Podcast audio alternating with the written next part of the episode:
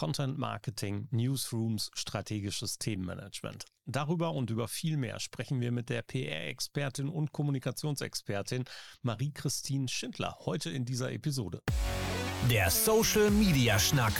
Lockere Plaudereien, Interviews, Debatten, Meinungen, News und mehr. Rund um die Themen Social Media und digitale Kommunikation eure Gastgeber Thorsten Ising und Frank Michner. Gespannt? Alle Infos und Episoden unter www.social-media-schnack.de. Erneut echte Profis an Bord. Als PR- und Kommunikationsfrau, als Autorin, als Bloggerin, als Mensch, der in den sozialen Medien omnipräsent ist, haben wir heute Marie-Christine Schindler zu Gast, Frank. Richtig. Und ähm, wir haben eben schon gehört, es hat geschneit in der Schweiz. Ich freue mich, dass sie da ist, weil ähm, ihr Buch äh, PR im Social Web war eins der ersten, mit das ich gelesen habe und ähm, was mich äh, reingezogen hat in Social Media und äh, was so ein bisschen auch der Guide war in der Richtung. Toll, dass du da bist. Herzlich willkommen, Marie-Christine. Lass uns sprechen.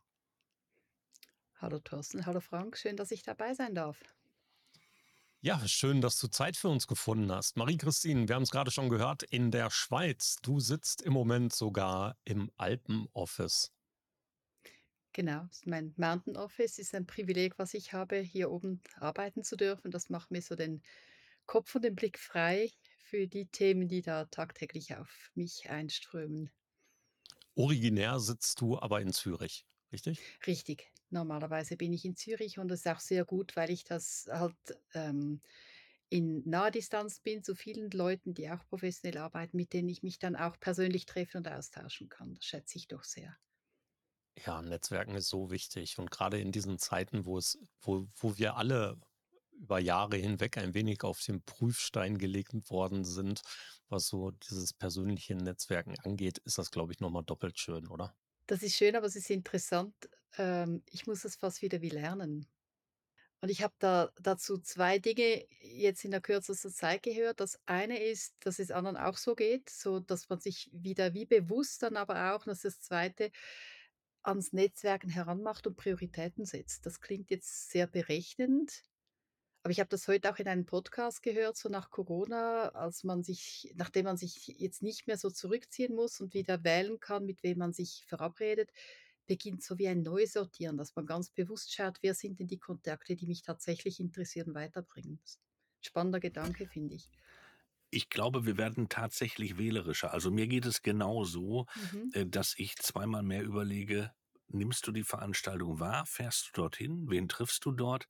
Äh, die Frage des, des Lohnens ist, glaube ich, äh, eine Sache. Und man ist, mir geht es so, immer noch etwas vorsichtig. Oh ja, ich war gestern an einer Veranstaltung in Bern und bin mit dem Zug zurückgefahren. Der war rappelvoll. Die Leute sind auf der Treppe gesessen, sind gestanden und ja, ich bin schon noch nicht ganz frei von dem Thema, muss ich sagen. Geht mir genauso. Ich habe diese Woche in Berlin einen Vortrag halten dürfen ähm, äh, vor 955 Teilnehmenden, beziehungsweise ja, auf der Veranstaltung waren 955 Teilnehmende. Das waren, das war auch so ein Ding, wo ich gedacht habe, okay, möchtest du das jetzt schon wieder? Habe ich im Vorfeld überlegt. Und es hat aber so unfassbar gut getan. Mhm. mhm. also das war das darf ich ruhig sagen, das war die ähm, Teil der Vollversammlung der Hagebau-Baumärkte. Ähm, und es war wirklich, es hat Spaß gemacht, endlich mal wieder große Bühne. Ja, das war mhm. mal wieder cool. Aber dafür habe ich mich auch in dem Gesamtkontext ein wenig zurückgehalten. Also äh, abends mit auf die, auf die Veranstaltung bin ich nicht gegangen. Ich war in, nur in sehr kleinen Ecken Abstand haltend von anderen Menschen, mit wenig Menschen mich umgeben, weil ich da doch wieder so ein bisschen so ein bisschen Vorsicht habe walten lassen wollen. Ja, mhm. Aber schon schön. Marie-Christine, du bist PR-Profi, ich habe es äh, gesagt, und bist seit langer Zeit dabei. Du bist wirklich äh, eine, ein, eine erfahrene PR-Frau, die es von der Pike aufgelernt hat. Das ist in heutigen Zeiten auch nicht so üblich. Nein, es ist lustig. Also, ich kann kann mit manchen Leuten kann ich 'n Generationencheck machen, wenn man auf bestimmte Themen zu sprechen kommt, dann merkt man, okay, wir haben die gleiche Schule genossen. Bei anderen, die sind halt quer eingestiegen, äh, weil man irgendwann als das Internet kam und Social Media war's ja war's ja frei, dass jeder mal Kommunikation machen könnte und ich habe es tatsächlich gelernt in der Schule, Schulbank mit Arbeiten, Prüfungen und so weiter. Das hat gut getan. Und das ist mir eigentlich auch bis heute geblieben. Ich strukturiere gerne, was ich höre.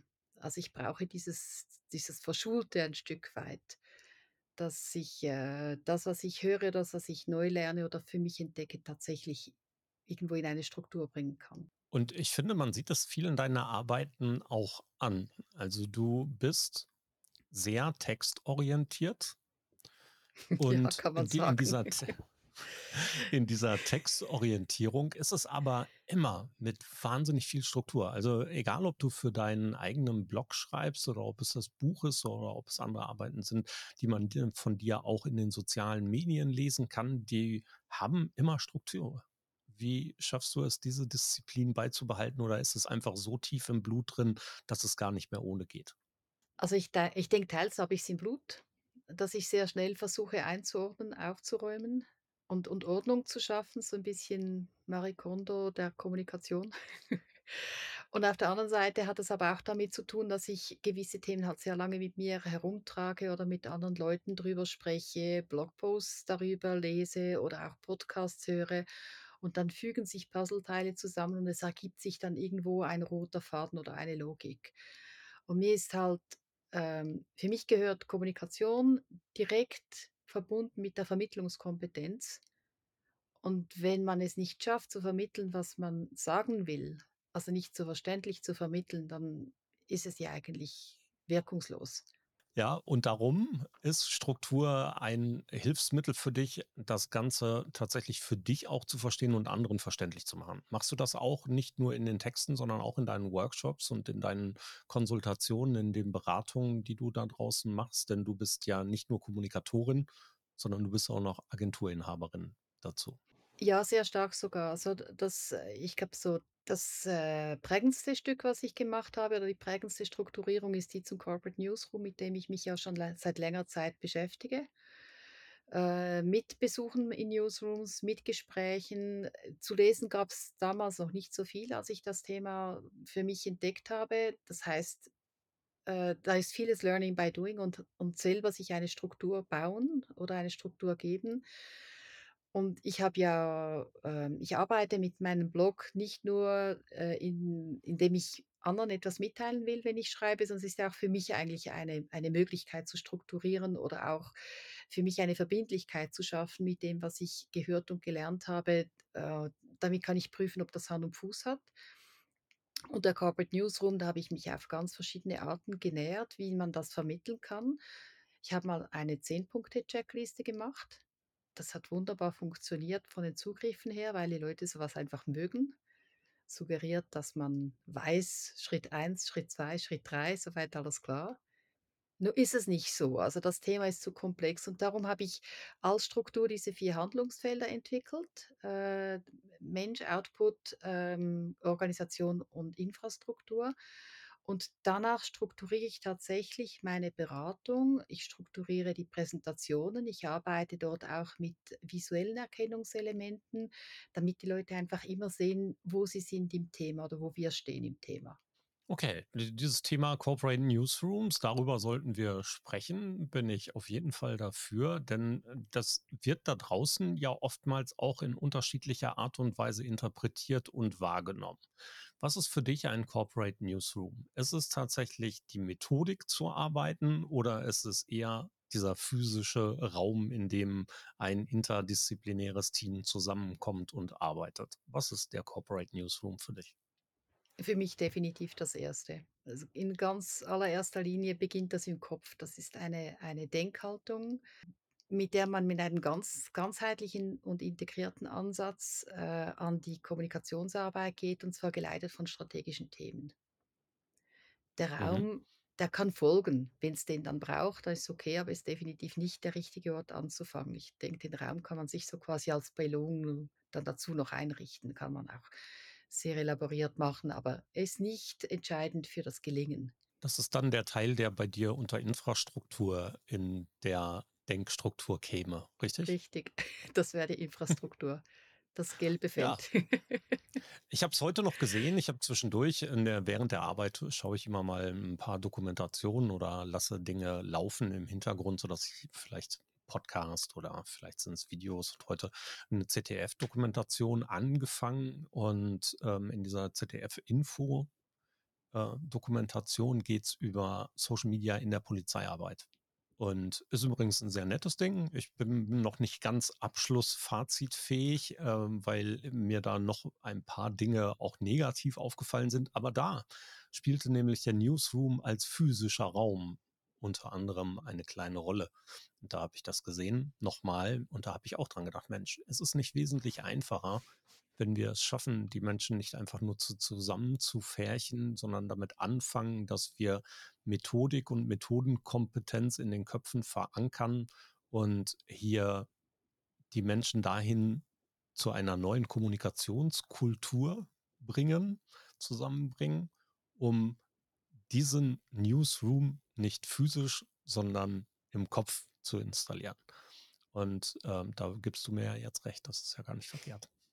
Sollte man, aber es ist ein hartes Stück Arbeit. Newsroom ist ein, ein schwieriges Thema insofern, als es Klarheit suggeriert, wo keine Klarheit ist. Und die einen, die hören News und sagen, wir haben aber keine News, wir sind Unternehmenskommunikation und wir kommen auch nicht jeden Tag mit Breaking News oder was auch immer. Die anderen sagen, wir haben keinen Platz bei uns, unsere Sitzungszimmer sind ohnehin chronisch überbucht, kommt für uns auch nicht in Frage. Und dann machen sie Schluss. In der Beratungsarbeit, die ich jetzt dieses Jahr geleistet habe, ich habe einige Unternehmen begleiten dürfen auf dem Weg zum Corporate Newsroom, habe ich gemerkt, es gibt viele schwierige Themen da drin, die man lösen muss. Rollenbasierte Organisation ist ein Thema. Prozesse aufbauen, die sitzen, ist ein anderes wichtiges Thema. Aber das Thema, woran es dann tatsächlich scheitern kann, ist, dass es keine Klarheit gibt über die strategischen Themen, über die man sprechen will. Also dieser Kompass, dieser thematische Kompass, der fehlt. Und darum habe ich für mich selbst auch gesagt, ich will weiter entdecken, weiter forschen. Und habe ich kürzlich mit Thomas Mickeleit unterhalten, der ja den äh, Newsroom, also Sie haben es anders genannt, bei Microsoft Deutschland aufgebaut hat. Und das war für mich schon auch sehr klärend, weil ich das Thema mit ihm angegangen bin aus der Perspektive des Themenmanagements. Okay. Und darum geht es ja eigentlich. Ja, absolut. Also bin, bin da bei dir. Themenmanagement, kommen wir gleich drauf. Erstmal für mich noch die Frage, wenn wir im Newsroom sind, wer braucht denn einen Newsroom? Wer braucht Corporate Newsroom? Für was ist das die Antwort? Für welche Frage? Alle. Sage ich, jetzt nach, sag ich jetzt nach einer Wartepause, weil Corporate Newsroom sehr groß klingt. Und mir ist sehr bewusst, also ich wahrscheinlich auch Leute hören, die versuchen, alle Bälle als einzelne Person zu jonglieren, die da im Unternehmen sind. Wie sollen die den Corporate Newsroom machen mit getrennten Rollen nach Kanälen und Themen und sowas? Aber ich habe es ja vorher gesagt, es ist eine Denkhaltung. Und es hat sehr viel damit zu tun, wie fokussiere ich mich mit der Kommunikation. Und Folge, als Folge davon, wie setze ich Prioritäten. Nochmals als Folge davon, wie setze ich meine Ressourcen ein. Und auch wenn es nur eine Person ist. Die eine Person hat eine bestimmte Menge Arbeitszeit, die sie leisten kann und die muss irgendwo gut aufgeteilt werden. Und so gesehen, diese Aufgabe, die müssen alle leisten. Ob sie es dann Corporate Newsroom nennen, ist was anderes. Finde ich ohnehin ein bisschen schwierig mittlerweile, je inflationärer ein Begriff gebraucht wird, äh, Klammer Hype, Klammer geschlossen, desto schwieriger wird es damit umzugehen. So ist das, ja.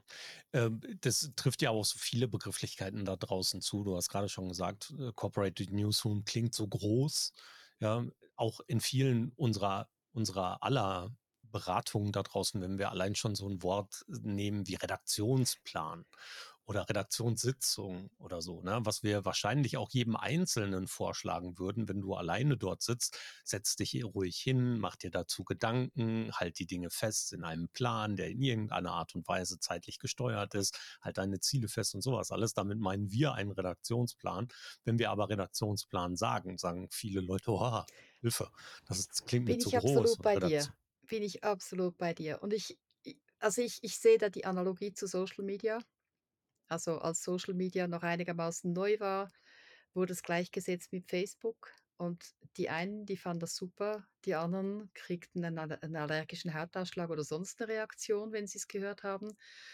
Und darum habe ich Kunden auch gesagt: „Wenn ihr dahin wollt, dann sprecht nicht von Facebook, weil ihr nicht wisst, was ihr auslöst, sondern versucht zu sagen, was ihr machen wollt und was die Chancen sind da drin.“ Und beim Newsroom ist es eigentlich das Gleiche. Ich gehe nicht hin und versuche mit den Leuten die richtige Bezeichnung für den Newsroom zu finden, sondern das beginnt ja eigentlich mit der Analyse, dass man sagt: „Okay, warum wollt ihr das überhaupt machen? Warum geht ihr durch diesen Prozess? Warum geht ihr durch diese Veränderung? Konkret, was läuft bei euch in der Kommunikation richtig gut? Und wo habt ihr eure Schmerzpunkte? Was wollt ihr verbessern? Und warum habt ihr das Gefühl, dass der Newsroom als Denkhaltung, aber auch als Organisationsform oder auch als physischer Raum für euch die Lösung ist. Das wäre genau jetzt für mich die Frage gewesen, wie gehst du daran? Weil das ja der Newsroom, wie gesagt, äh, ihr habt's beide schon gesagt, eigentlich äh, immer das Problem ist, dass es, dass es wer weiß was an Größe äh, suggeriert, obwohl es das Mhm. gar nicht sein muss als Strategie. Aber äh, das heißt, du gehst daran, indem du erstmal sagst, du, du guckst erstmal, was ist überhaupt los und ähm, mit, mit wem hat man es zu tun, was ist vorhanden, was hat man für Voraussetzungen, wie gehst du an das Thema ran, wenn du den Newsroom als Strategie äh, ansetzt und sagst, wie sind da die Schritte? Der Weg ist in meinem Fall so, dass Unternehmen zu mir kommen, weil sie einen Newsroom bauen wollen. Da habe ich offensichtlich einen guten Job gemacht mit dem Blog. Das funktioniert. Das funktioniert so gut. Das heißt, ich gehe nicht raus mit dem Bauchladen und sage: „Ich würde dir gerne Newsroom verkaufen.“ Das wäre was ganz anderes. Das heißt, sie kommen zu mir und sagen, sie möchten so was haben, so was einrichten, äh, und dann frage ich mal: „Warum?“ Oder ich will wissen, warum. Das beginnt im ersten Gespräch und die Motivation kann ja ganz breit sein, äh, oder der Grund, dass man sagt: „Der Chef hat's gesagt, die anderen machen das auch, steht in jedem zweiten Fachmagazin.“ Oder wir merken, dass wir einfach, äh, von der Hand in den Mund leben, dass wir mit den Ressourcen Schwierigkeiten haben, dass wir nicht fokussiert arbeiten, dass wir zum Spielball werden der vielen Fachabteilungen im Unternehmen, die halt, wann immer es ihnen beliebt, äh, bei uns, äh, in der Tür stehen und wollen, dass wir irgendein PDF auf Facebook posten, solche Dinge. Und da kommt man der Sache schon näher. Ich setze ganz, ganz eng an bei den Kunden, bei den Unternehmen, wo sie stehen und bei den Schmerzpunkten, die sie haben. Und es kann ja auch sein, dass der Newsroom dann nicht die richtige Lösung ist Danach wollte ich gerade fragen. Ja, Genau, also wann ist die Antwort nein? wenn das Unternehmen interne strukturelle Probleme hat, die die Kommunikation nicht richten kann, dann nützt auch die bessere Organisation der Kommunikation nichts, um Dinge zu richten, die in der Organisation nicht gut laufen. Der Newsroom lebt ja davon, dass er mit strategischen Themen arbeitet. Diese strategischen Themen, die leitet er ab aus der Unternehmensstrategie. Und da beginnt meist schon das Problem, weil viele Unternehmen entweder keine Strategie haben oder sie ist irgendeinem Kopf drin oder hoffnungslos veraltet. Und dann stehen sie da. Das bedeutet dann aber auch, es ist eigentlich kein generelles Nein, sondern eher ein noch nicht, denn erst bräuchtet ihr anderes. Richtig. Vielleicht ein, ein interessanter Vergleich. Ich habe gestern, gestern ein Gespräch gehabt mit einer Content-Strategin auf einer Webagentur. Und die haben das so eingebaut, dass wenn jemand kommt und sagt, ich hätte gern einen neuen Webauftritt, dann beginnt die erstmal mit dem Workshop, mit dem Storytelling-Workshop und schauen, was wollt ihr denn da publizieren? Nicht, welche Farben wollt ihr, welche Bilder, braucht ihr lange Texte, kurze Texte, sondern was wollt ihr da? Und da habe ich sie danach gefragt, hast du dann die richtigen Leute am Tisch, wenn die kommen, weil das ja gerne so auch als IT-Projekt abgehandelt werden könnte. Und es wurde eigentlich da deutlich, manchmal kommt man als Team, als Kunde mit einem Projekt, hat das Gefühl, ich weiß genau, was ich will, in diesem Fall neue Webseite und schlägt da auf und dann heißt es, nö, es macht eigentlich noch keinen Sinn. Du musst erst mal einen grundsätzlichen Prozess durchlaufen, damit du weißt, wer du überhaupt bist und wie du dich positionieren willst. Und manchmal liegt das in der Hand der Kommunikation und manchmal braucht es einfach einen, einen größeren Kreis. Ja, keine Frage. Schade, dass nicht alle Webagenturen so vorgehen, muss ich an der Stelle sagen. Also ähm, in, in vielen Fällen ist es ja eben dieses war Auftrag nehmen, schnell umsetzen, Geld abhandeln, fertig. Das betrifft wahrscheinlich locker, ohne dass wir jetzt eine empirische Studie daraus machen, aber 95 bis 98 Prozent aller Internetagenturen ähm, heute, wenn wir dieses strategische Vorgehen in Richtung mehrwertiges Denken, in Richtung vernünftigeres Internet, in Richtung Kundenzentrierung etc. denken, dann wäre da dieser Start mit diesem Workshop inklusive Zielvereinbarung beziehungsweise Zielorientierung, Zieldefinition und eben auch dem Abstimmen auf die unterschiedlichen Personagruppen, wo es eben funktionieren sollte, das Beste. Aber da muss ich eben auch diese 95 bis 98 Prozent der Internetagenturen ein wenig in Schutz nehmen. Viele Auftraggebende sind nicht bereit, einen höheren Aufwand zu erzeugen und kommen gleich mit einer Budgetschranke. Wir brauchen einen Internetauftritt und wir haben 5000 Euro. Ja, da ist, sind solche Vorgehensweisen natürlich auch nicht mit möglich. Das muss man auch sagen. Pflichte ich dir absolut bei und damit, damit kämpft sie auch. Ja, und viele haben sich auch noch nie so dezidiert Gedanken über ihre Kommunikation gemacht. Das stellst du auch sehr oft fest. Da ist das dann die Webseite, das ist so ein Ding, das hat man, weil das alle haben.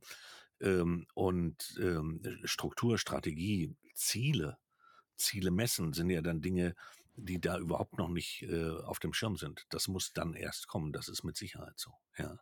Kommen wir mal zum Arbeit. Themenmanagement. Themenmanagement ist ja etwas, was eher von dieser, dieser ja, Vorgehensweise, wir denken vom Thema zuerst und nicht von den Kanälen zuerst ausgeht. Wie definierst du für dich die Aufgabe des Themenmanagements und was sind für dich die Kern- und Eckpunkte dabei? Themenmanagement setzt auf jeden Fall an, dass man die strategisch äh, relevanten Themen des Unternehmens überhaupt kennt, also dass man sie ableitet aus der Strategie oder aus den Zielen. Und dass man daraus dann auch sagt, was, was machen wir in der Kommunikation damit? Was wollen wir in der Kommunikation für Ziele erreichen? Und das Management setzt dann da ein, wo man sagt, okay, wie bereiten wir die auf? Wie planen wir sie? Wie, wie bereiten wir sie auf? Wie verteilen wir sie in die geeigneten Kanäle? Und zwar verteilen nicht im Sinn von ähm, gleicher Text überall äh, eintopfen, sondern wie arbeiten wir crossmedial, dass wir kanalgerecht arbeiten? Wie messen wir, was wir gemacht haben und wie lassen wir das wieder zurück in die Kommunikation einfließen? Das ist ein ziemlich komplexes Ding, wenn wir das tatsächlich in Unternehmen installieren. Reicht da eine Person in der Personalressource bei einem normalen Unternehmen aus? Ich glaube, das muss man in Phasen unterteilen. Also die, dieses Definieren von strategischen Themen und vor allem das Ableiten in Themen, die man, mit denen man auch arbeiten kann, das ist nicht ganz trivial. Also erstmal überhaupt die Unternehmenskommunikation zu übersetzen. Es geht so plus minus, weil die haben alle irgendwas drin mit Innovation, Digitalisierung und Nachhaltigkeit. Und dann muss man aber herausfinden, was macht uns einzigartig in dem Thema. Und das kann die Kommunikation, auch die eine Person für sich nicht leisten normalerweise. Dafür braucht sie auch die Leistung aus dem Unternehmen. Also das ist die, Handeln und Verhalten oder Kommunikation und Verhalten sollten ja idealerweise übereinstimmen damit, was sowas wie Glaubwürdigkeit entsteht. Das heißt, das ist schon ein Prozess, bei dem man im Unternehmen äh, mit verschiedenen Stakeholdern spricht und versucht sich anzunähern, wofür stehen wir? Also wenn wir von Diversität sprechen, äh, wenn wir von Diversität ist auch ein Thema, Digitalisierung und von Nachhaltigkeit sprechen, was verstehen wir darunter? Wie wollen wir erkannt werden, wenn es ums Thema Nachhaltigkeit geht? Wie können wir glaubwürdig kommunizieren? Und wenn dieser Prozess mal gemacht ist, Strategie ändert ja Gott sei Dank nicht jedes Jahr, dann ist das mal eine Aufbauarbeit, die gemacht ist. Und im nächsten Schritt braucht es eine Planung, das hast du mal kurz schon, schon erwähnt, dass man sich mal Gedanken macht über das Jahr gesehen, was will ich überhaupt alles machen? Und das hat dann auch sehr viel damit zu tun, dass man auch sagen kann, nein, wir machen gewisse Dinge nicht, weil, nicht weil wir keine Zeit haben, das ist meist nicht so ein gutes Argument, sondern weil es einfach keine Relevanz gibt, die wir schaffen können zu diesem Thema. Es passt einfach nicht zu uns oder wir haben dazu nicht, nicht substanziell etwas zu sagen. Da, wo ich mit dir einige, wo es dünn wird, aber ich glaube, das hat nicht mal zu tun mit, dem, mit der Größe des Kommunikationsteams, ist äh, da, wo man versucht zu schauen, was hat das überhaupt bewirkt, was ich gemacht habe. Also mal Daten erheben, zu schauen, was ist in den Kanälen geschehen. Jetzt mal nur, nur schon ähm, quantitativ, einfach zählen. Und zwar einfach nicht Clippings zählen äh, und dann umrechnen in, in Werbeetats. Diese Zeit ist definitiv vorbei. Aber mal schauen, was haben die Leute gemacht in den verschiedenen sozialen Kanälen? Wie sind die Beiträge abgerufen worden in den, äh, in der, auf der Webseite? Wie entwickelt sich der Newsletter? Solche Dinge. Braucht es auch einen Initialaufwand, dass man sagt, was wollen wir überhaupt erheben? Dann muss man es aber tun das ist aber ein Disziplin ein das ist das ist Disziplin, nichts anderes. Ich mache es für mich selbst auch. Ich mag es nicht sonderlich, aber ich mache es jeden Monat. Das kann sein, dass das dann mehr oder weniger gemacht wird, aber dann fehlt meist dann der letzte Schritt, dass man sagt: „So, jetzt versuchen wir das in die Verbindung zu bringen mit dem, was wir tatsächlich gemacht haben und uns zu überlegen, was müssen wir künftig anders machen? Was können wir besser machen oder was kommt irrsinnig gut an, was sollten wir weiter verstärken? Das sind ja dann das, was du gerade beschrieben hast, ist ja im Grunde etwas wie ein fortlaufendes Content-Audit. Und ja. das müssen wir den Menschen in den Unternehmen aber erstmal auch erneut beibringen in den meisten Fällen. Das heißt, dieser Prozess, bis wir diese, diese ganze Struktur und dieses strukturelle Denken installiert haben können, ist ein Prozess von, von A, Methodik. Ja, da, also du hast es ja richtigerweise eben schon so aufgeschlüsselt. Also du hast gesagt, Mensch, Output, Organisation, äh, Infrastruktur. So war es, richtig? Und diese vier Schritte, wenn wir die uns mal vor Augen führen, dann hast du die uns in den letzten paar Minuten immer wieder in dieser Struktur auch versucht näher zu bringen. Und dieses, dieser Know-how-Aufbau, das ist ja wiederum ein Punkt, der ganz am Anfang anfängt, also bei Menschen. Da müssen wir das Know-how aufbauen. Wir müssen also diese ganzen feinen, sensiblen Antennchen, die wir Menschen so haben, dahingehend ausrichten, dass zum Schluss der Punkt dieses kontinuierlichen Content-Audits von vornherein mit installiert worden ist. Das bedeutet im Umkehrschluss für mich, dass wir, bevor wir richtig ans Arbeiten kommen, ganz viel am Menschen arbeiten müssen. Ist das auch der Weg, den du mit Unternehmen bei der Installation eines Corporate Newsrooms oder eben auch des Themenmanagements gehen musst? Oder kommen die Menschen vorbereitet? Oh, das ist eine schwierige Frage. Kommunikation ist ja ein arbeitsteiliger Prozess. Und diese vielen Aufgaben, von denen wir gesprochen haben, die verlangen ganz unterschiedliche Fähigkeiten. Das beantwortet vielleicht auch ein Stück weit deine Frage, kann das eine Person für sich alleine tun? Keine Person kann alle Aufgaben perfekt erledigen. Man hat unterschiedliche Stärken. Ich würde gern da setz, daran setzen, dass wir Kommunikationsmenschen eine große Liebe haben zur Sprache, äh, zu Bildern, äh, zu visuellem, zu alles, was irgendwie so Soft und Kommunikation ist. So mit Excel und so haben wir es nicht so sehr. Mit Zahlen, mit, ja, mit, mit Tabellen und so weiter. Und da sollten wir aber eigentlich hinkommen, wenn wir uns verändern. Und wenn man mal versteht, dass man erst Zahlen sammeln kann, Daten sammeln kann und dass, wenn man sie eine Weile gesammelt hat und sich die Zeit genommen hat, sie anzuschauen, entsteht etwas Wunderschönes. Es gibt Muster. Muster mögen wir ja dann wieder. Und so weit sollten wir kommen. Und das hat zu tun, und das ist auch wieder sehr menschlich, was Freude macht, das machen wir dann auch gerne. Und wenn wir das So Gefühl ist haben, das. wir schreiben Zahlen ohne Ende und wir sehen nicht ein, wofür das das ist, dann werden wir es vergessen. Dann haben wir Wichtiges zu tun, äh, freuen uns über jeden, der in der Tür steht, der noch schnell was will und uns unterbricht bei diesem Job. Aber wenn es Spaß macht und wenn es Freude macht und wenn wir sehen, das bringt was, dann kommt das auch. Und darum glaube ich auch, dass es diese Ermunterung auch immer wieder braucht. Auf der einen Seite Disziplin. Vielleicht kann man es vergleichen wie mit Sport. Wenn du wenn du das erste Mal joggen gehst, ist das äh, kein sehr schönes Erlebnis. Ich bin jetzt keine Joggerin, ich gehe jetzt ja hier ein bisschen auf Neuland, ich mache Arten von Sport oder auch, auch Radfahren nach dem Winter. Die erste Tour so, ja, war nett, aber mm, mühsam. Jeder Hügel war zu viel. Und nach fünf, sechs Touren ist es richtig toll, da freut man sich drauf und möchte nochmals mehr. Und darum Ja, glaube ich, geht es darum, auf der einen Seite Grundlagen aufzubauen. Das braucht diese Disziplin. Es braucht etwas Disziplin, um die Dinge anzufangen. Und wenn es zur Routine geworden ist, dann kann es auch zu Spaß werden, wenn man wirklich den Nutzen sieht. Das ist so dieser Belohnungsfaktor, den wir auch in der Kommunikation oder in den digitalen Kommunikationswelten immer wieder ähm, mit, mit einfachen Zahlen verbinden. Ja, ganz viele Menschen knüpfen es an Dinge wie Likes und andere an Kommentare. Ähm, wir müssen es ähm, ein bisschen größer sehen, müssen es eben auch in dem sehen, was wir äh, für Unternehmen erreicht haben. Also tatsächlich nicht so weiche Ziele, sondern irgendwie ein bisschen härtere Metriken. Aber auf der anderen Seite ist es ja immer wieder diese Belohnung, die wir mit anderen Sachen auch in Verbindung und Knüpfung bringen können. Ich vergleiche das immer ganz gerne mit dem Handwerk. Da sehen Menschen, was sie an Werk schaffen. Ja, und da passiert irgendetwas und ich habe nachher ein Stück, das kann ich anderen zeigen, aber es ist etwas, was ich geschaffen habe. Und im digitalen oder überhaupt in der Kommunikation müssen wir uns diese, diese Dinge halt auch selbst vor Augen führen. Aber wir müssen dieses Bild, dieses komplette Bild sehen und nicht nur dieses kleine. Es ist das komplette Bild, was es ausmacht. Das finde ich ganz ein wichtiges Stichwort. Also wenn ich mir überlege, dass ich äh, auf Twitter halt alle Zahlen abrufe, die ich erhalten kann und gut ist, und das gleiche mache ich für die anderen Netzwerke auch, dann ist das so halbwegs interessant oder aussagekräftig.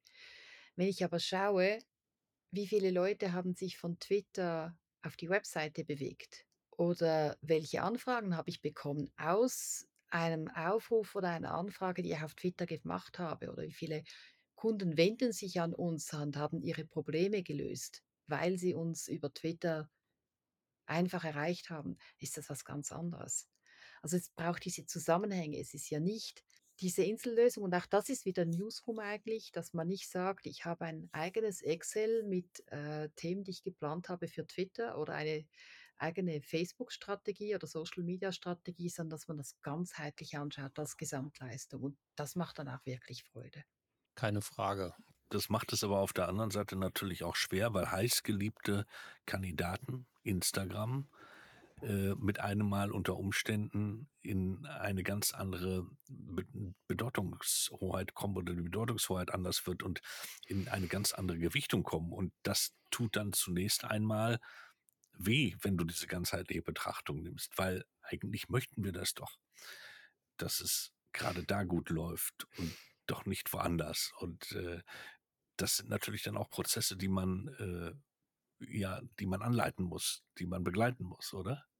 Ja, aber das also sehen wir doch ja jetzt. Da sind wir als Beraten da. Entschuldigung, ja, ja, dass ich da so reinspringe, aber da sehen, sind wir als Beraten ja auch gefordert, um von vornherein hier wiederum die sinnstiftende Frage zu stellen oder die Frage nach der Sinnstiftung zu stellen. Und wenn es für das Unternehmen zwar gut sein könnte, aber unsere Zielgruppe es eben auf Instagram nicht haben möchte, ja, dann sind wir ja auch in der Verantwortung zu sagen, ja, du kannst ja Instagram gerne mögen und selbstverständlich kannst du da viel Zeit verbringen, aber in diesem Moment ist es für das Unternehmen nicht sinnstiftend, das zu tun. Richtig. Und das findet man eben erst über Daten heraus.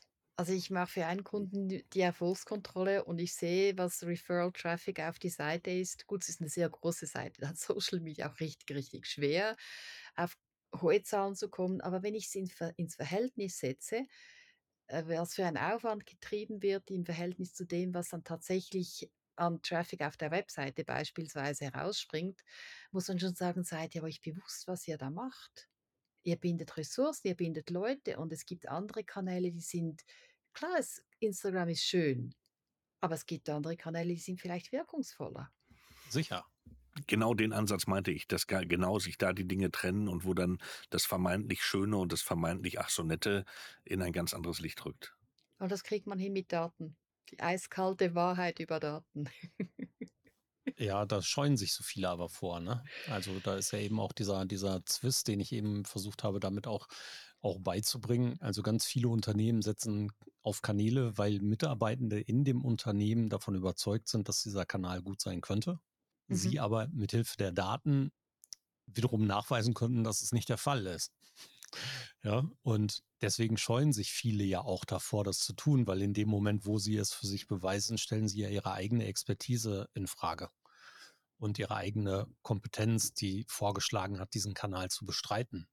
Ja, und dann werden plötzlich, und da kommen eben leider Gottes eben auch viel, viel diese, dieser Menschen wieder hervor, die du ähm, anfangs auch schon mal angesprochen hast. Ähm, diejenigen, die es unter Umständen eben nicht von der Pike auf haben. Ja, die aus dem Bauchgefühl Dinge machen, die dann zum Teil funktioniert haben, die den strategischen Erfolg aber überhaupt nicht begründen oder auch nicht replizieren könnten, beziehungsweise die auch nicht reflektieren können, ob es hier irgendwelche Kritikpunkte gibt oder nicht. Ja, wenn Kunden nicht wissen, dass es so was gibt, dann können sie auch nicht da nicht danach Ja, fragen. Ich schätze mich unheimlich glücklich, dass ich mit absoluten Profis zu tun habe. Denen muss ich grundsätzlich nichts beibringen. Ich werde da ins großartig. Boot geholt, weil ich eine Teilexpertise habe. Es gibt Themen, die macht man einmal oder die baut man einmal auf und das kann ein guter Grund zu sagen: „Okay, da hole ich mir die Expertise von außen rein.“ Aber ansonsten sind die Leute absolut fit in dem, was sie tun. Ich lerne in jedem in jeder Kundenzusammenarbeit selber nochmals dazu. Und das ist natürlich großartig. Und das ist auch ein großes Privileg, weil da kann man über solche Dinge sprechen wie Strategien, wie Zielsetzungen, wie Erfolgsmessung. Auch wenn es teilweise nicht gemacht wird, das hat dann aber auch Gründe. Ja, Muss man schon auch sehen. Es gibt auch als ich vorher Themenmanagement mal kurz umrissen habe, wie ich es verstehe, es gibt ganz ganz viele Dinge, die man tun sollte und die man tatsächlich im Alltag einfach nicht schafft. Aber man kann sich auch bewusst entscheiden, Dinge nicht zu tun, aus Gründen. ja, klar. Ja, gar keine Frage. Voll dabei und voll bei dir. Prima. Marie-Christine, wir haben ganz viel über fachlich gesprochen, über das, was du mit deiner Agentur eben auch in diese Richtung ähm, leistest. Auf der anderen Seite, wie du Dinge siehst. Jetzt ein paar Punkte, die wir vielleicht mal aus diesem Ding rausklammern können. Du hast gerade mal Twitter angesprochen. Wie persönlich siehst du diesen ganzen Twitter? Mastodon-Switch, den wir im Moment so vor uns haben, beziehungsweise die Suche nach Alternativen. Was rätst du im Moment Unternehmen, Twitter ähm, weiterhin ein bisschen zu beäugen, da zu bleiben, auf jeden Fall durchzuhalten? Wie ist deine persönliche Meinung dazu? Also, so in der in der in den ersten 2 3 Wochen habe ich sehr viel gelesen nach der Übernahme durch Musk. Habe ihn gesehen, wie er dieses Lavabo in die Eingangshalle getragen hat, was er sonst noch alles veranstaltet hat, aus äh, mit einer Mischung aus Belustigung und Horror, wie man was man mit so einem Unternehmen machen kann. Auf der anderen Seite, Twitter ist mein absolutes Favoritennetzwerk. Aber ich habe selbst schon gemerkt, in den letzten ein 2 Jahren ist es ruhiger geworden. Also, die Pionierzeit ist halt vorbei, es ist ruhiger geworden. Ich hatte Schwierigkeiten, wirklich auf interessante Inhalte zu stoßen. Ich bin Gott sei Dank nicht in einem Umfeld, wo ich mit Hass oder sonstigen Dingen konfrontiert werde. Das ist mir tatsächlich fremd, kann ich so sagen. Aber ich habe gemerkt, es es verändert sich etwas und diese Übernahme durch Musk hat das nochmals einfach stärker befeuert. Die Frage: „Was geschieht nun?“ All die gesperrten Accounts, die er jetzt zulässt, die Leute, die er massenhaft entlässt und zwar auch solche, die auf Qualität achten sollten und so weiter. Und ich habe 2 Dinge gemacht. Ähm, das eine ist, ich bin mit Zahlen rein. Ich habe tatsächlich mal geschaut, wie sehen eigentlich wie sieht mein Twitter-Account aus? Wie aktiv sind denn die Accounts noch, denen ich folge? Und auch die Accounts, die mir folgen. Und das ist ja so ein Ding, man hat dann eine Anzahl X Follower und das tut ja irgendwie so ein bisschen weh, da einfach zu sagen: „Okay, ich schneide jetzt mal ein großes Stück Reis raus davon.“ Aber ich habe das wirklich ein Stück weit auch gemacht, habe geschaut, wie wie aktiv sind die noch? Und als ich gesehen habe, dass von den Leuten, die mir folgen, 75% nicht mehr aktiv waren in diesem Jahr, habe ich mir gedacht: „Wofür mache ich dann das eigentlich?“ Also, ich bin selber schon auch selber ich bin selber auch weniger aktiv in den letzten, äh, Monaten gewesen. Darum war die Erkenntnis nicht ganz so schmerzhaft. Aber trotzdem, für mich ist Content Curation ein wichtiges Thema. A, weil es einfach meiner Philosophie von Wissen teilen, äh, entspricht und B, weil ich auch sichtbar sein will, äh, gehört halt auch zu meinem Berufs äh, Beruf mit dazu. Aber für wen macht man dann das, wenn da niemand mehr ist? Nützt ja nichts, wenn man sagt: „Ich habe 'ne schöne Followerzahl. Boah, großartig“, und die sind alle weg. Und das Gleiche habe ich auch gemacht mit den Accounts, denen ich folge. Und dann habe ich dann schon verstanden: „Okay, ich begreife jetzt, warum da nichts mehr kommt.“ Die sind auch alle irgendwo weggegangen, haben den Account stehen gelassen. Und dann kam diese Zeit mit Musk und da haben Leute laut gerufen und gesagt: „Ich gehe jetzt weg, ich ziehe es aus, das ist ja nicht mehr auszuhalten.“ So mache ich das nicht. Ich bleibe da, ich gucke zu, ich bleibe dabei. Ich mag Twitter zu gern für das, aber habe ich parallel auch Mastodon angemeldet. Das war richtig toll, weil man da wieder Mhm. von Grund auf neu lernt, weil da Leute wieder erscheinen, wo man sagt: „Hey, in der Anfangszeit. Republika und so weiter lässt grüßen, viele Tweetups in der Schweiz, viele Events. Da seid ihr ja alle wieder. Und das ist ein richtig gutes Gefühl, aber ich merke schon, Mastodon hat eine andere Dynamik. Das hat halt Ja. dieses dieses, ähm, Federated, also dieses Fediverse, also dieses dieses Dezentrale, das hat halt dann schon auch Nachteile, weil es einfach weniger durchlässig ist wie wie Twitter. Ja, Es hat keinen ist das, ne? Algorithmus, das kann man sagen, ist großartig. Man lernt aber auch, wie großartig ein Algorithmus ist. Sagen wir noch keinen Algorithmus. Noch kein ah, noch kein Algorithmus, noch keine Werbung, noch, noch, noch, natürlich. Hm. Ähm, so gesehen, ich würde unter also, ich habe auch mit verschiedenen Unternehmen online Kontakt gehabt, interessanterweise dann drüben auf LinkedIn. Was macht er da auf Twitter?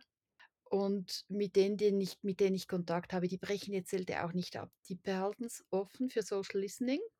Äh, die behalten es offen, um ansprechbar zu bleiben für die Leute, die sie da kontaktieren wollen. Aber die betreiben da keinen großen Aufwand mehr. Und ich finde das ein guter Weg. Ja, da bin ich so ein bisschen zwiegespalten, um ehrlich zu sein. Also viele, viele von diesen Dingen, die du gerade gesagt hast, mache ich ähnlich und auch in den Diskussionen, die ich mit Unternehmen führe und Organisationen führe, argumentiere ich so ähnlich. Ähm, diese, diese Aufrechterhaltung des Kanals, um ansprechbar zu sein, wird sich von alleine auslaufen. Das ist die Ergänzung, die ich da immer noch dabei setze. Ne? Ich meine, da können wir alle von uns selber reden. Wenn wir einen Account eben betrachten und sehen, dass der nicht mehr aktiv bespielt ist, dann nehmen wir uns wahrscheinlich auch nicht vor, auf diesem Kanal mit diesem Unternehmen zu sprechen. Also werden wir ein, ein Auslaufen dieser Kanäle dabei betrachten. Und da wiederum bin ich dann auch eher ein Freund davon, dann können wir es auch cutten. Ja, dann können wir es auch offen kommunizieren und wir sind einfach auf diesem Kanal nicht weiter ansprechbar. Dann kann man das so tun, ob man den jetzt brach liegen lässt und einfach irgendwann einen veralteten Auftritt hat. Oder man setzt einen Cut und sagt, äh, hier, wir setzen eine klare Information rein in diesen Kanal und sagen, wir bespielen diesen Kanal nicht weiter. Wenn ihr uns kontaktieren wollt, macht das gerne auf einem anderen Kanal oder schreibt uns eine Mail. Ist das vielleicht noch ein bisschen cooler. Ja, da habe ich mich wahrscheinlich nicht ganz sauber ausgedrückt. Die fahren runter. Also man Okay. postet schon immer wieder mal was, aber man hat nicht mehr den Grafiker bei der Hand, der noch ein extra für Twitter auch noch ein Visual und überlegt sich noch welchen Post und so weiter, sondern niederschwellig. Also dieses, Kein dieses kommunikatives Ziel mehr. Zuhören, nein. Also einfach Ja, den Aufwand, den Aufwand runterfahren. Aber ja, also ich meine, das ist das Gleiche. Das geht mir auch so auf, auf Mastodon, bei Twitter anfangs war es auch so, wenn mir jemand folgt, das Erste, was man macht, ist ja der Anfängertipp, oder? Wenn du auf Mastodon oder irgendwoher geh, irgendwo hingehst, füll dein Profil anständig aus und sag mal ein bisschen was. Poste mal zwei, drei Beiträge. Einfach gar nichts reicht ja nicht, um zu folgen. Und das macht man ja eigentlich bei allen Accounts, die irgendwo ein bisschen interessant sind, dass man schaut, was hat die Person geschrieben. Und wenn man sieht, ah, da war das letzte Mal war was im August oder noch viel weiter zurück, ja, dann ist der Effekt klar. Da habe ich auch nicht das Vertrauen, dass da was zurückkommt, wenn ich eine Frage stelle. Bin ich völlig bei dir. Eine Frage vielleicht zu persönlich, aber du darfst selbstverständlich Nein sagen oder nicht darauf antworten. Du bist sehr gemeinschaftlich, ehrenamtlich aktiv gewesen in der Vergangenheit. Du ähm, hast eine hohe soziale Beteiligung an dem, was da draußen passiert. Wie sehr nimmt dich die aktuelle Situation auf der Welt gerade da draußen mit? Ist egal, ob es um die steigenden Energiekosten geht, um Themen wie drohende Altersarmut bei vielen Menschen, sei es der Ukraine-Krieg, sei es die Corona-Situation. Was macht das mit dir persönlich? Es beschäftigt mich. Es macht mich etwas demütiger. Es lässt mich das, was ich habe, noch mehr genießen. Ähm, es lässt mich mit anderen Menschen etwas bewusster umgehen. Nicht, dass ich jetzt absolut zum Gutmenschen werden würde, aber vielleicht ein kleines bisschen näher. Äh, ich habe immer noch ehrenamtliche Tätigkeiten, die ich ausübe, wo ich in diese Richtung gehe an einem kleinen Stück. Ich versuche informiert zu bleiben, aber in einer kontrollierten Weise, in dem Sinne, ich habe keine Push-Meldungen auf dem Telefon. Also wenn ich Nachrichten konsumiere, dann konsumiere ich Nachrichten, weil ich jetzt Nachrichten konsumieren will und nicht, weil sie irgendwie halt die ganze Zeit reingeflogen kommen. Also nicht als permanente, ein bisschen zynisch von Störfaktoren zu sprechen in dieser Tragweite der, äh, ja, der Schicksale, die, die jetzt im Moment äh, passieren, sei es mit dem Krieg in der Ukraine, aber sei es auch mit Menschen bei euch und bei uns. die schon in der Armut sind oder die jetzt drohen, in die Armut abzurutschen, weil sie vorher so knapp drüber waren. Also ich will mich mit dem Thema beschäftigen und ich tue das auch. Aber ich versuche das so zu machen, dass ich dabei gesund bleibe. Helfen kann man nur, wenn man gesund ist. Und da müssen wir alle, ja, für uns und für andere drauf aufpassen. Das ist ja eine gute Sache. Marie-Christine, wo finden Menschen, die uns gehört haben, dich im Internet wieder? Sie finden mich auf meinem Hub, auf meinem Blog, auf meiner Webseite mcschilder.com. Da sind auch alle sozialen äh, Netzwerke verlinkt, die es sonst noch gibt. Ich bin mit großer Freude auf Instagram äh, mit Stories immer wieder. Fotos sind ein bisschen zurück ins, ins Hintertreffen geraten. Sie finden mich weiterhin auf Twitter, auf LinkedIn, auf Mastodon Social. Mastodon, Mastodon Social. Und in diesem Podcast. ja, und in diesem Podcast. Und wahrscheinlich, weil du eben schon beschrieben hast, im Mountain Office aktuell liegt Schnee, gibt es wahrscheinlich auf Instagram demnächst auch wieder ein paar mehr Bilder. Werde ich doch eins posten für euch. Sehr schön. Okay, Wunderbar. traditionell gehört Frank immer das vorvorletzte Wort in einer Episode. Dir gehört das vorletzte und ich, ich muss immer irgendwie das letzte Wort haben. Deswegen bin ich zum Schluss dran. Frank. Ja, es war wunderbar. Danke für den, für den tieferen Einblick in die Strategie des Newsrooms. Danke für viele Themen links und rechts des Weges. Das war sehr interessant. Äh, danke für deine Zeit. Bleib gesund und bis bald. Danke, dass du da warst. Ich danke euch für die Zeit, die ihr euch genommen habt. Hat große Freude gemacht, mich mit euch auszutauschen, das Gespräch mit euch. Super, ich sage auch lieben Dank, lieben Dank für deine Zeit und natürlich alles, alles Gute. Wir hören und lesen uns garantiert weiterhin. Und euch da draußen, wie immer sei gesagt, wenn ihr Feedback zu der Episode haben oder abgeben äh, möchtet, dann gerne unter www.social-media-schnack.de. Dort könnt ihr einen Audiokommentar hinterlassen oder schreibt uns einfach, folgt uns in den sozialen Netzwerken, drückt auf Abonnieren und wir freuen uns, wenn ihr dabei seid, wenn wir auch montags morgens immer mal wieder live sind. Jeden Montag um 7.30 Uhr die Video-Live-Talks vom Social Media Schnack. Wir sehen uns. Alles Gute. Schluss für heute beim Social Media Schnack. Alle Infos, Episoden und Mitmachende findet ihr unter www.social-media-schnack.de. Ihr habt Vorschläge, Themen, Anregungen? Meldet euch, schreibt, ruft an. Wir freuen uns.